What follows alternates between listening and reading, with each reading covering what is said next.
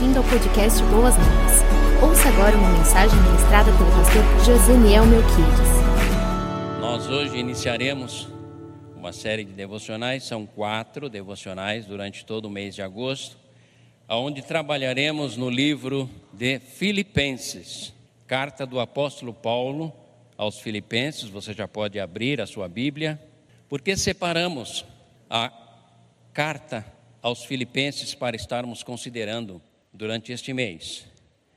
Percebemos que as lutas têm sido intensificadas na vida de todos nós, cristãos e não cristãos. E percebemos que muitas vezes nós, cristãos, estamos tendo as mesmas reações pelas quais passam aqueles que não têm esperança em Deus abatimento, tristeza profunda, muitas vezes é, doenças emocionais assolando e a perda de uma perspectiva positiva em relação à vida. Nos preocupamos com isso pelo fato de sermos igreja de Jesus, consciente, lúcida, sabedora que temos da parte de Deus através da Escritura Sagrada, que passa pela ação e discernimento que o Espírito Santo de Deus que nos foi dado, e também envolve a igreja como organização ou organismo vivo. Esses, esses instrumentos, esses recursos que Deus colocou-nos à disposição a nós, filhos e filhas dele, são exatamente para nos dar ou para criar em nós uma percepção e uma perspectiva diferenciada no que diz respeito à vida e todas as nuances que envolvem as nossas vidas. O pastor não está dizendo ou afirmando que não devamos ou não enfrentamos tristezas e abatimentos. Sim, o, apóstolo Paulo, ele é, é, que é o autor dessa carta, e em inúmeras cartas, não apenas em Filipenses, mas em inúmeras outras, ele nos alerta sobre isso. Abatidos, sim, destruídos, não. Humilhados, sim, derrotados e fracassados, não. Preocupados, sim, desesperados, não. Então, há, há esse jogo de, que parece um jogo de palavras, mas na verdade são princípios os quais estão à nossa disposição. Então, para que Deus venha ao nosso encontro e desvende os nossos olhos no que diz respeito aos, aos, aos reais valores e fundamentos nos quais devamos construir no, as nossas vidas, ou a nossa vida espiritual, psíquica, emocional, física, profissional, sentimental ou tudo que envolve a nossa vida, a nossa existência, nós temos da parte de Deus a devida instrução para sermos as pessoas mais esclarecidas, conscientes e lúcidas da face da terra. É exatamente nessa direção que nós vamos caminhar ao longo do mês do mês de agosto. E é muito interessante nós, já de partida, entendermos isso, porque percebemos que há uma, há uma disparidade um, no que diz respeito ao que cantamos, verbalizamos e declaramos crer com a realidade íntima da nossa alma. E muitas vezes nós adotamos uma, um rótulo, um estereotipo, para nos enquadrarmos no perfil geral que compõe a Igreja de Jesus, quando na verdade somos profundamente inseguros, inconstantes, apáticos, pessimistas e mais pautados por, por sentimentos de fracasso e de derrotas. Mas graças a Deus, que em Cristo Jesus nos conduz em triunfo em todas todas as áreas das nossas vidas. Queridos, é exatamente por isso que nós vamos estar tratando o livro de Filipenses e estudando sobre ele. Filipenses. Carta escrita pelo apóstolo Paulo, dirigida a uma cidade chamada Filipos. Vou dar uma tarefa. As últimas pregações que eu tenho feito aqui, eu tenho dado sempre uma tarefa. Vou dar uma tarefa a todos vocês que estão aqui presentes e vocês que nos acompanham, para que possamos absorver melhor a mensagem escrita, enviada pelo apóstolo Paulo aos crentes da cidade de Filipos, ou a carta de, aos Filipenses, você precisa ler, anote aí, por favor, porque senão o sermão não faz sentido. Tem muita gente que gosta do sermão que arrepia. Eu gosto do sermão que conscientiza, que cria convicções, porque são convicções que vão determinar o teu sucesso ou o teu fracasso. Convicções é diferente de emoções. Então anote aí. Atos capítulo 16, o capítulo inteiro. Você deve ler.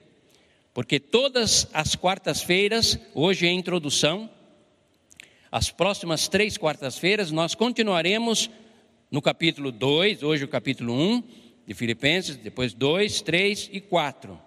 Para nós, para vocês e nós absorvermos melhor a mensagem mandada pelo apóstolo Paulo na carta aos Filipenses, você e eu precisamos ler Atos 16, que nos conta a origem da igreja de Filipos.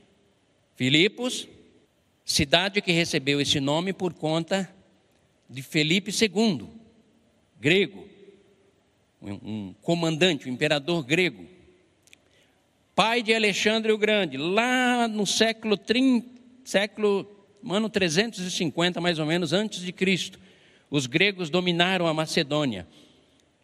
E a cidade de Filipos foi dado este nome em homenagem a ele. Cidade próspera, por isso, lá em Atos você vai ler principal cidade daquele distrito, porque era uma cidade próspera, pertencia à Macedônia. Posteriormente, até mesmo Alexandre esteve, o grande esteve ali ocupando aquelas terras, porque era uma aquela cidade, porque era uma região muito estratégica. Ela liga a Europa, aliás, ela, ela liga a Ásia com a Europa, pela via Ignátia ou Ignácia. É uma estrada, a estrada principal. Ali percorria o comércio e era muito importante. Tá? Daí o interesse do Império Grego. Posteriormente, explorando todo o ouro e prata que havia naquela cidade, naquela região. Posteriormente, o Império Grego cai e o Império Romano domina. Depois de vários conflitos civis, guerras, conflitos internamente ali na, no Império Romano, lá pelo, já lá pelo ano 40 antes de Cristo, 40, 42, Roma estabelece ali soldados aposentados e concede cidadania à maioria dos habitantes daquela cidade. Por isso, ela se tornou uma cidade proeminente pelo ouro, pela prata e pelos aposentados dos soldados romanos. Terras eram concedidas àquele povo. Então, era, era uma cidade estratégica, era uma cidade é, muito próspera e era uma cidade que é, tinha uma influência muito grande. Era, era, era chamada, era, ela, ela chegou a ser chamada de a, a mini Roma, porque os cidadãos que moravam ali falavam latim e eles tinham assim uma, uma autoestima por conta da cidadania romana que lhes fora concedida ali. Paulo tinha cidadania romana e ele utiliza lá em Atos 16, vocês vão reparar isso, que ele utiliza. Então, esse pano de fundo é importante para nós entendermos o contexto da cidade de Filipos, a importância dela, a localização geográfica estratégica e o porquê Paulo é, como, aliás, Paulo iniciou o trabalho missionário ali naquela cidade. Lembram-se, vocês vão lendo, lendo lá Atos 16, vocês vão observar isso. Quando ele chega na cidade, não há lugar para adoração. Judeus eram mínimo, tão mínimo que não havia sinagoga. E naquela cidade não era permitido adoração a qualquer, qualquer deuses. Eles tinham os deuses deles, o panteão dos deuses. Então, Quem tinha suas crenças diferenciadas iam fazer suas orações e preces fora das portas da cidade. Por isso que Paulo procurou um lugar de oração e foi lá no rio, à beira do rio. E, é, querido, é, eu, eu, particularmente vibro quando eu estou lendo os relatos históricos. Sabe por quê? Porque a nossa fé, ela, ela, tem, ela é racional também. Ela é pesquisável. Dá para você averiguar. Nós não cremos num, numa verdade é, sem pé, sem cabeça, sem contexto histórico. Não, não. Paulo foi para aquela cidade, queridos, na sua segunda viagem, após ter saído de Listra e Derbe, junto com Timóteo. E ele intencionava visitar a Ásia, Bitínia, Capadócia ali e tal. Samatroce tem vários, vários nomes que você vai encontrar lá em Atos 16. Acreditem, alguém que saiu de Jerusalém para dar instruções às igrejas das deliberações de Jerusalém e queria visitar as igrejas e cuidar delas, Paulo o Espírito de Jesus Cristo impediu ele de entrar na Ásia. Ele ficou extremamente sem entender. E aí, novamente, ele tenta subir para outra região dentro da Ásia. De novo, você vai encontrar lá em Atos dizendo: o Espírito de Jesus Cristo o impediu novamente. Tente se imaginar no lugar de Paulo. Você é um evangelista que sai para pregar o Evangelho, chega num lugar, num continente onde o Evangelho é pouco conhecido, e aquele ardor tremendo de pregar o Evangelho, e o Espírito Santo de Deus diz: não.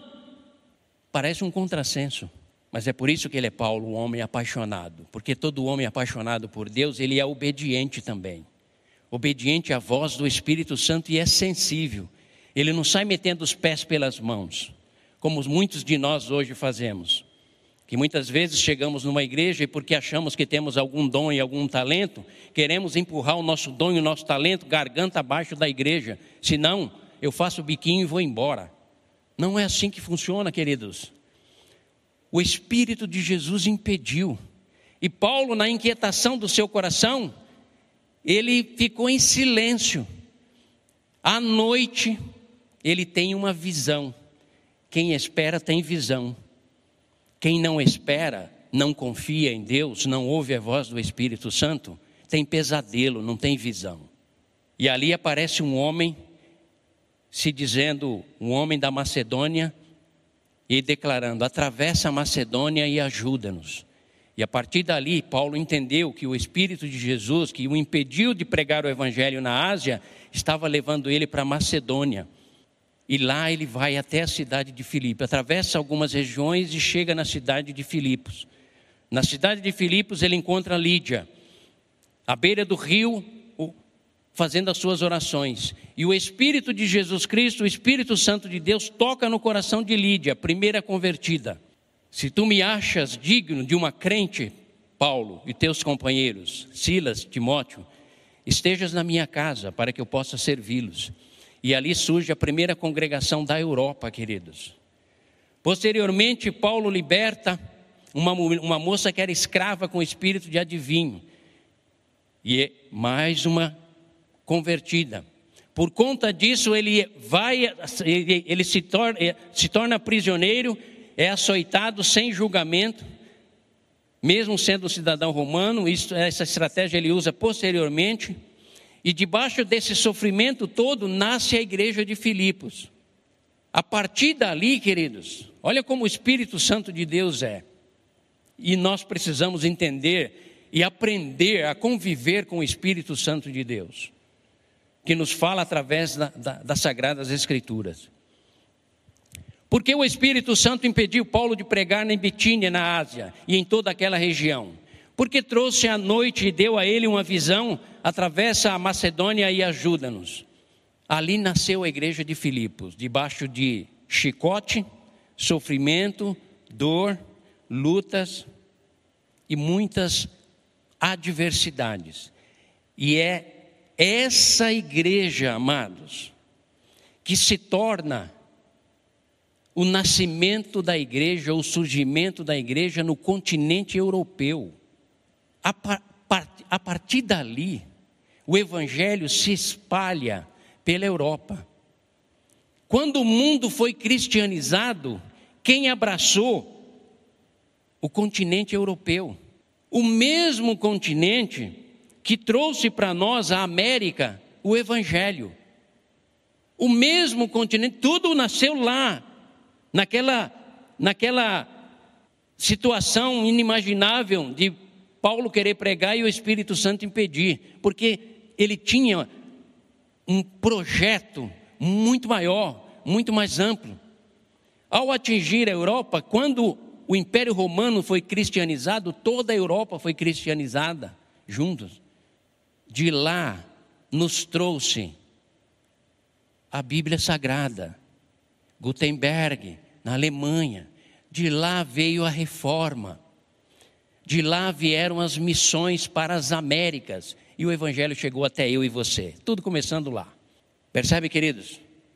Como eu e você precisamos sair da mediocridade da nossa fé simplesmente naquilo que sentimos ou nas reações que temos e entendermos que o Evangelho é o poder de Deus para a salvação de todo aquele que crê, e que o Evangelho é a única verdade, é a única possibilidade para que o homem se reconcilie com Deus, e que o Espírito Santo de Deus é aquele que conduz a sua igreja, é aquele que dá direcionamento, é aquele que diz não e diz sim, é aquele que diz fique quieto, é aquele que diz fale.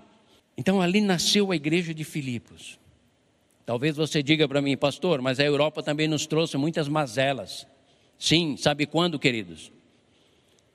Quando a Europa deificou, divinizou a igreja e perdeu a essência do, do cristianismo. A partir dali, ela se perdeu. Deixou de ser igreja, se tornou uma instituição manipuladora, deplorável, corrompida e se afastou do evangelho de Jesus Cristo na sua genuidade, na sua sim, simplicidade e, e, e pureza. Mas o que importa para nós, além de, dessa introdução que eu estou fazendo, além da, da, do escrito do primeiro capítulo de Filipenses, é nós entendermos que a história da igreja, a qual eu e você fazemos parte, ela tem um começo, um desenrolar e tem um objetivo final. E eu e você fazemos parte dessa história.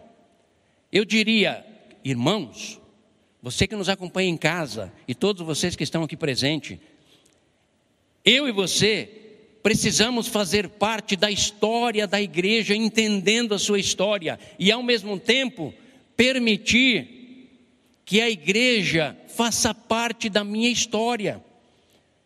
Se nós não entendermos isso, não vamos captar, não vamos, não vamos uh, absorver as verdades profundas que temos no escrito de Paulo aos Filipenses, que daqui a pouco nós vamos ler. Se eu e você não entendermos isso, a igreja de Jesus será um mero templo. Igreja não é o templo, o templo é onde a igreja se reúne. Bom seria que nós tivéssemos todas essas cadeiras lotadas de cristãos e cristãs, homens e mulheres, conscientes e lúcidos, sabedores da história da igreja e entendendo que passa pela minha e pela sua história. Nós abraçamos uma fé que tem história, história hebraica, história da igreja, história dos patriarcas, história de Deus História da origem do mundo, da origem do cosmos, da origem minha e sua. Tem fundamento, tem bases sólidas. Mas pela falta desse conhecimento, muitos de nós fazemos dos nossos dos nossos templos e até mesmo dos nossos encontros algo totalmente negociável. Algo que eu posso abraçar hoje e amanhã não abraçar, ou eu posso é, simplesmente ser mais um no meio da multidão. Não, não, queridos. Não é assim a história da igreja de Jesus Cristo que passa pela igreja de Filipos. Por isso, portanto, durante todo esse mês de agosto, nós vamos estar argumentando com vocês, tentando de uma forma uh, intensa ajudá-los a serem pessoas que façam parte da história da igreja e que a igreja faça parte da sua história. Para que ela deixe de ser um mero local de encontro. Nesse exato momento aqui, amados, durante esses 40 minutos que nós estamos reunidos, nós estamos tentando entrar no universo do divino, do eterno, porque a igreja é é instituição divina, formada por seres humanos, habitados pelo Espírito Santo, que tem a direção da palavra, com o objetivo de viverem para a glória do Pai, até o dia de Cristo, quando Ele vem buscar a sua igreja, consumando a história dela e consumando a história daqueles que fizeram a sua história dentro da igreja. Eu dou graças a Deus, queridos, porque desde que eu me converti, eu sempre ficava na minha juventude me perguntando, Senhor, eu, eu, eu, gostaria de conhecer mais a teu respeito. Eu não quero apenas verbalizar a fé, eu não quero apenas abraçar dogmas e tradições. Eu gostaria muito de ser íntimo do Senhor.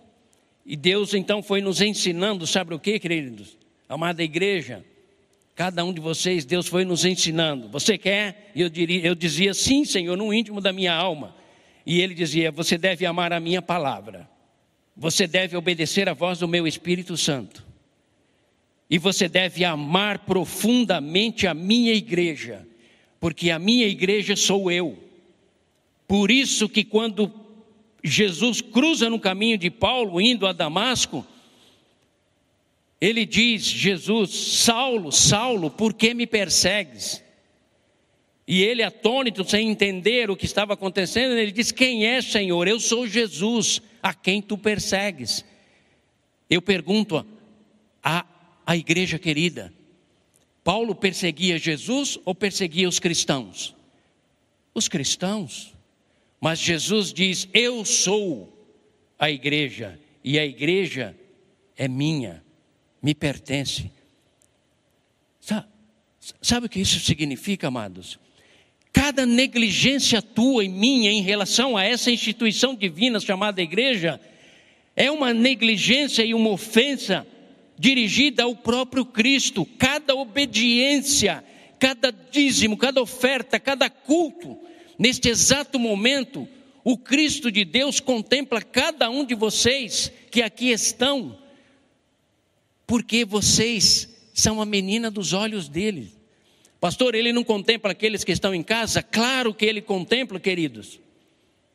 Mas bom seria que tivéssemos aqui num grupo ainda maior, para nós estarmos considerando e pensando exatamente a respeito da importância da história da igreja, não apenas de Filipos, mas da igreja que revolucionou o mundo e a igreja que estará no dia do juízo final, julgando os anjos, a terra e todo o universo é grande demais, amados.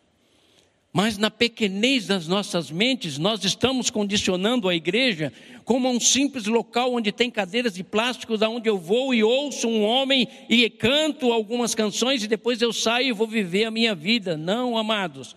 Nós fazemos parte do reino do Cristo e precisamos absorver isso, porque só assim sentimentos e convicções que pontuaram a vida do apóstolo Paulo, e nós vamos ler o texto, o primeiro capítulo de Filipenses, se tornará verdade na minha e na sua vida. Paixão, um homem profundamente apaixonado, um homem austero, sério, seríssimo, porque não era fácil andar com o apóstolo Paulo. Acompanhá-lo nas suas missões, mas ao mesmo tempo um homem profundamente apaixonado por, quem, por Jesus Cristo, porque entendeu a pessoa de Jesus e o papel, a função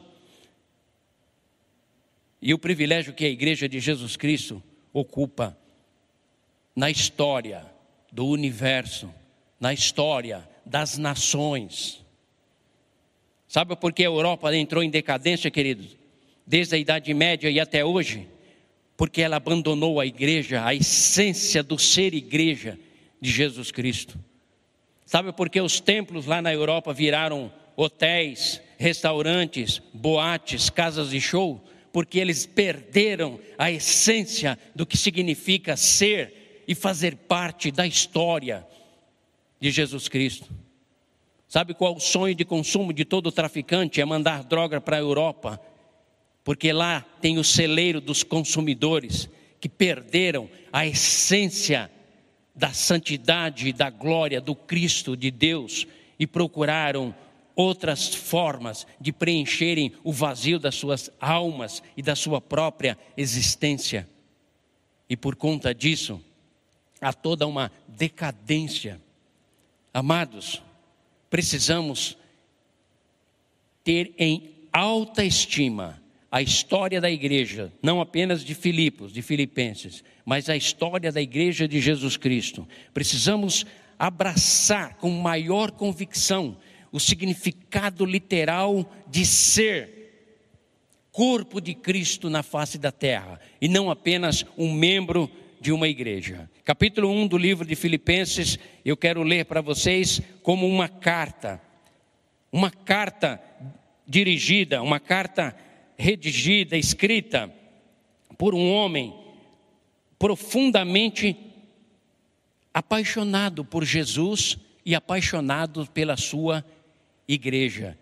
Num afeto, você vai encontrar nas palavras do apóstolo Paulo, e não pense que ele era um homem com uma auréola na cabeça, como beatificaram e santificaram os apóstolos. Era um homem, homem de carne, osso e sangue, como eu e você. Mas ao absorver e compreender o, a importância da pessoa de Jesus Cristo, a importância da lei de Deus, a importância da nova aliança em Cristo Jesus, a importância da sua igreja, nada o segurava. Por isso que ele vivia acima das circunstâncias. Paulo, escrevendo aos Filipenses, no capítulo 1, eu leio para vocês, para nós caminharmos. E ele diz assim: Paulo e Timóteo, Paulo e Timóteo, companheiros, né? Servos de Cristo Jesus. Essa palavra servos aqui no original é escravos. Dolói, escravos. Escravos, aquele que lavava os pés dos convidados.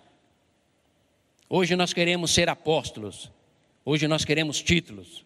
Queremos prestígios. Não, amados. Em nome de Jesus, refaça todos os teus conceitos. Servos de Jesus Cristo, a todos os santos ou santificados em Cristo Jesus que estão em Filipos, juntamente com os bispos e diáconos, os líderes. A vocês, queridos, a vocês, graça e paz da parte de Deus, nosso Pai, e do nosso Senhor Jesus Cristo. Agradeço afeição, gratidão. Agradeço ao meu Deus toda, toda vez que me lembro de vocês em todas as minhas orações em favor de vocês, sempre oro com alegria. É a palavra mais comum, mas não é a carta da alegria, é a carta do desafio, é a carta do estímulo, é a carta cristocêntrica, né? Por causa, versículo 5, por causa, a alegria de Paulo era por causa da cooperação que vocês têm dado ao Evangelho desde o primeiro dia até agora estou convencido de que aquele que começou boa obra em vocês vai completá-la até o dia de Cristo Jesus, ou o dia último, final. É justo que eu assim me sinta a respeito de todos vocês, uma vez que os tenho em meu coração afeto, afeição Pois quer nas correntes que me prendem, quer defendendo e confirmando o Evangelho, todos vocês participam comigo da graça de Deus, envolvimento, zelo, ternura, paixão, cooperação. Então, são todas palavras sinônimas que você pode encontrar aí. Versículo 8: Deus é minha testemunha de como tenho saudades de todos vocês, afeição, com a profunda afeição de Cristo Jesus. Não era sentimento pueril, era sentimento genuíno, espiritual, que unia corpo, alma e espírito. E de Paulo, apóstolo e a igreja, a igreja de Cristo Jesus. Como você trata a sua igreja? Qual o nível de sentimento, de afeto, de paixão que você tem para com a sua igreja, o corpo de Cristo, Ah, pastor, eu já me fiz, já sacrifiquei muito para estar aqui hoje, porque afinal de contas é uma quarta-feira fria e eu poderia estar assistindo o jogo do São Paulo e Vasco. Oh, Deus amado. Não, amados. Em nome de Jesus, redobre isso. Recalcule o sentimento teu e as convicções tuas em relação à igreja de Jesus. Versículo 9 esta, agora ele vai fazer uma oração. Esta é a minha oração, que o amor de vocês aumente cada vez mais. Mas não é amor sentimental, é em conhecimento e em toda percepção, para que vocês possam discernir o que é melhor, a fim de serem puros e irrepreensíveis até o dia de Jesus Cristo, cheios do fruto da justiça, fruto que vem por meio de Jesus Cristo para glória e louvor de Deus. Veja que ele, ele ressalta sempre que tudo deve ser direcionado, adquirido, acesso na pessoa de Jesus Cristo. Por isso ele era um homem cristocêntrico, centralizado na pessoa de Cristo Jesus. Ah, Deus amado, Quero que saibam, irmãos, que aquilo que me aconteceu tem antes servido para o progresso do Evangelho. Como resultado, tornou-se evidente a toda a guarda do palácio, porque ele estava preso, e a todos os demais que estou na prisão, porque ele estava na prisão, queridos, por causa de Cristo. Parece, você acha que parece com a proposta do nosso Evangelho de hoje? Venha para Jesus, que todos os seus problemas serão resolvidos. Venha para Jesus, que você vai ficar rico. Venha para Jesus que você vai ter todas as soluções da sua vida. Vai melhorar de emprego, trocar a tua casa, ter BMW. Em nome de Jesus, amados, volte à pureza do Evangelho e volte a ser cristocêntrico, a centralizar sua vida na pessoa bendita de Cristo Jesus. 14. E a maioria dos irmãos, motivados no Senhor pela minha prisão, estão anunciando a palavra com maior determinação e destemor. É verdade, irmãos, que alguns pregam a Cristo por inveja e rivalidade, mas outros o fazem de boa vontade. Estes o fazem por amor sabendo que aqui me encontro para a defesa do Evangelho. Aqueles outros pregam a Cristo por ambição egoísta, sem sinceridade, pensando que me podem causar sofrimento enquanto eu estou preso. Mas, que importa? Que me importa os ruídos? Que me importa as dificuldades ou a contrariedade? Que me importa a ideologia de gênero? Desde que eu torne, que eu e você tornemos a nossa família cristocêntrica.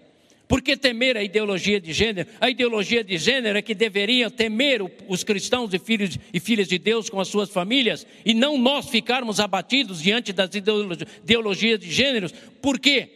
Porque muitas vezes a igreja não faz parte da nossa história. O amor a Jesus Cristo e a centralidade da pessoa dele não, é, não compõe a minha vida.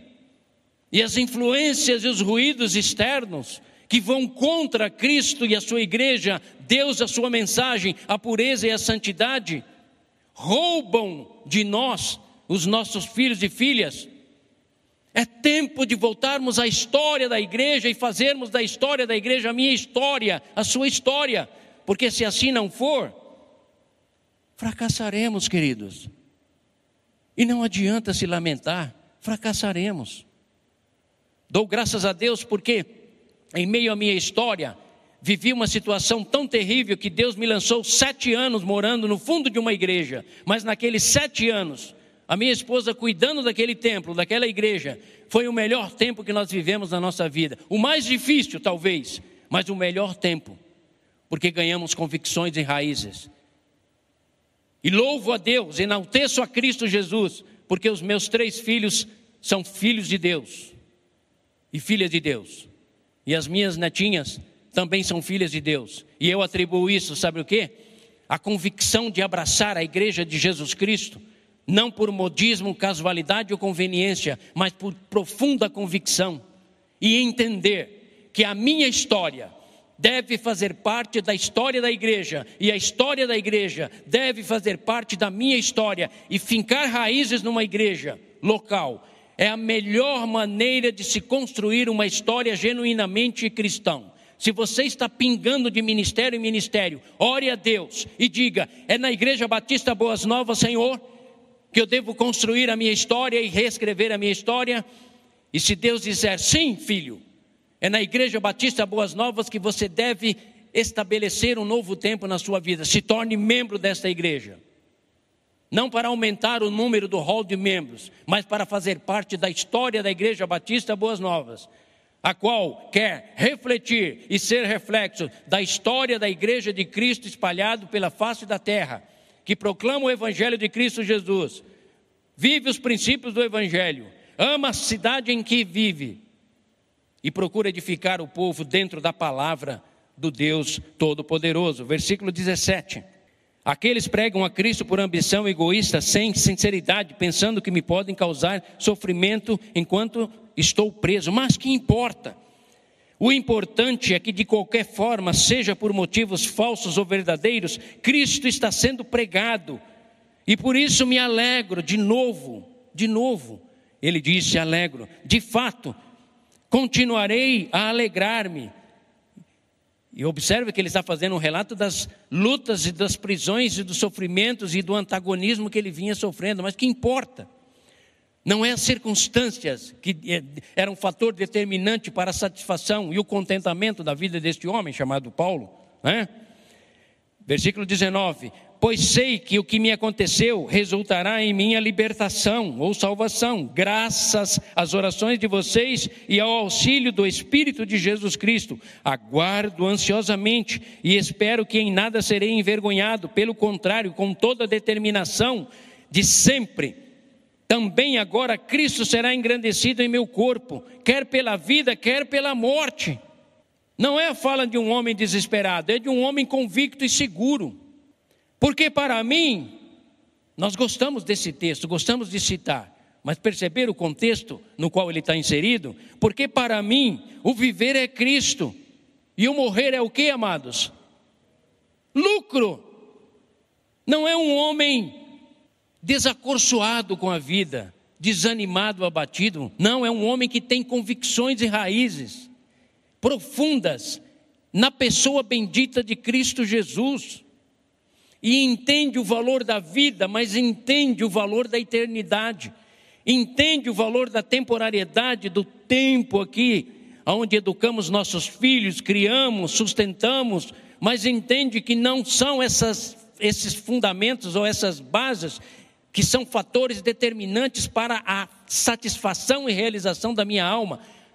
A alma deste homem, Paulo, era fundamentada em Cristo Jesus e era isso que ele queria imprimir, imprimir, gravar no coração da igreja de Filipos. E é isso que nós precisamos hoje, amados. Você precisa disso, querido. Eu preciso disso. Nós precisamos dessas convicções.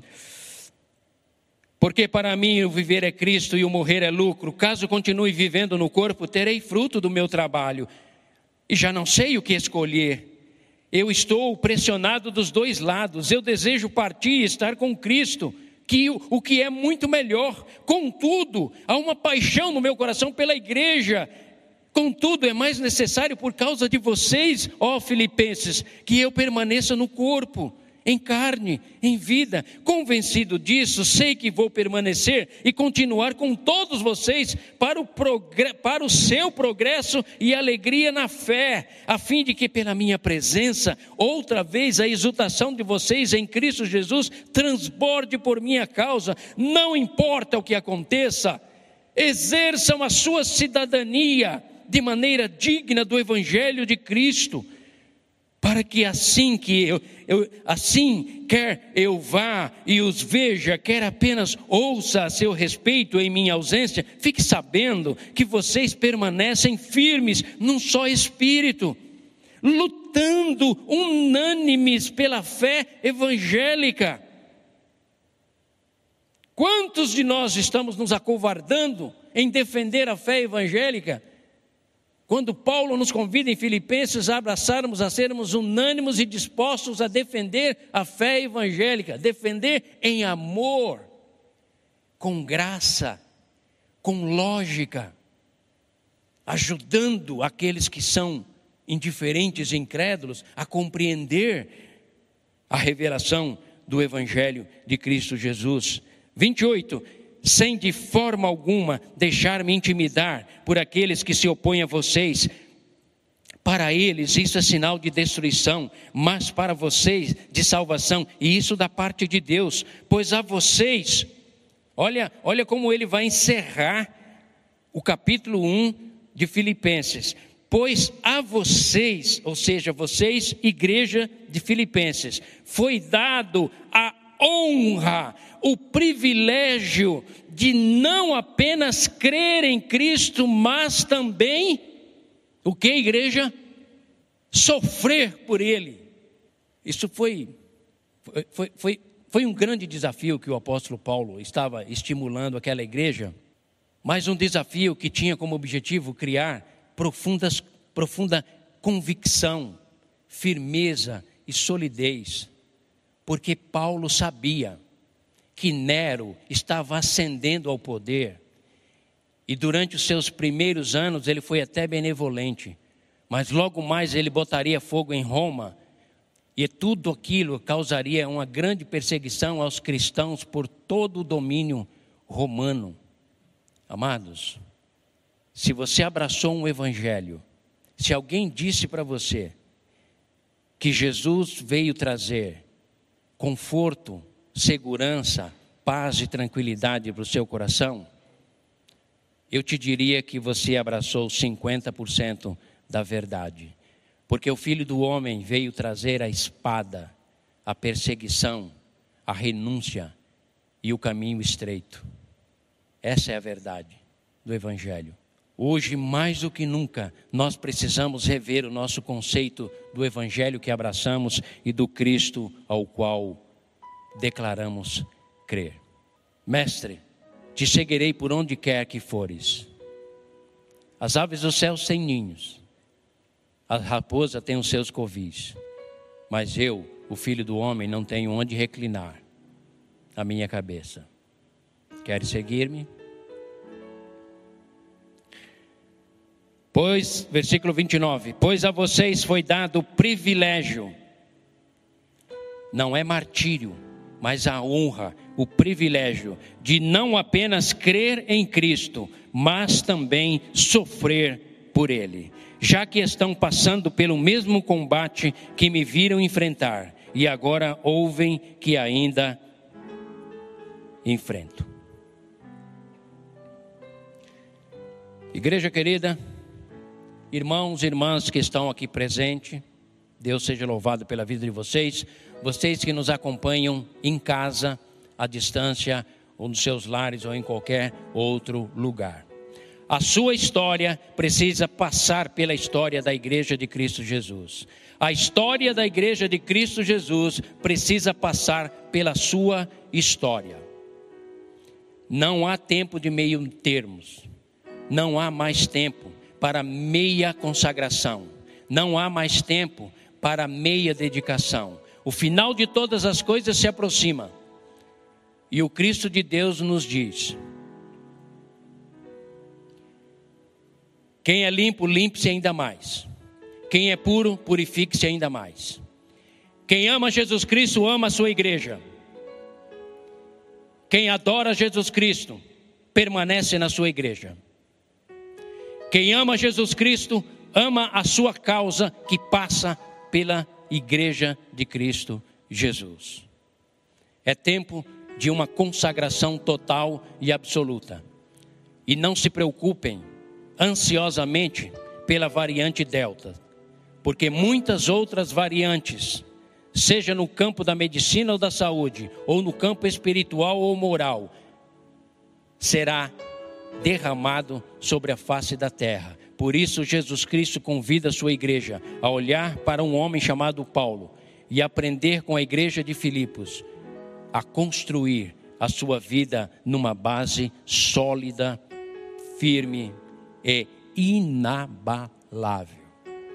O fim de todas as coisas se aproxima e o Espírito de Deus diz: consagrem as suas vidas porque o rei está às portas e ele virá buscar a sua noiva, que é a sua igreja, e todos que fazem parte da sua igreja.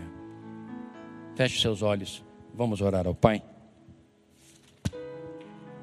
Senhor, te agradecemos profundamente pela existência da tua igreja. Ela é o teu corpo vivo sobre a face da terra e ela é a resposta para a humanidade. Ela se fundamenta na verdade que é a tua palavra. Ela transforma a sociedade corrompida no seu tecido social. Ela traz valores, fundamentos para a família. Ela nos educa para a vida.